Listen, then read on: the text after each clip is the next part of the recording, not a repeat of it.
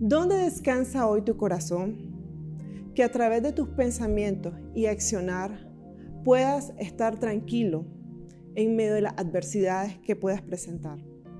Podemos aprender en David que a pesar de que estaba siendo perseguido y abatido, decidió confiar en el Señor.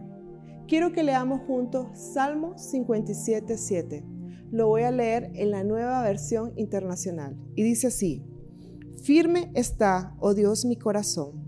Firme está mi corazón. Voy a cantarte y entonarte salmos.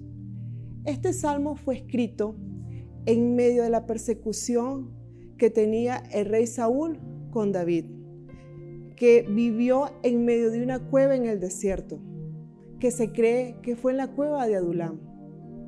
Aquí David decidió, en vez de quejarse o estar entristecido, levantó su oración y alabó al Señor. Hoy te dejo esta reflexión, que en medio de las pruebas que puedas estar presentando hoy, decide estar dispuesto en tu corazón al Señor, que se alce más tu voz en orarle, en alabarle y agradecerle, porque sus misericordias son nuevas cada mañana, y poder confiar de que a través de las adversidades tu relación con Él va a ser fortalecida cada vez más y más. Y poder tener la confianza y seguridad que el Señor te va a guardar y te va a proteger. Que Dios te bendiga.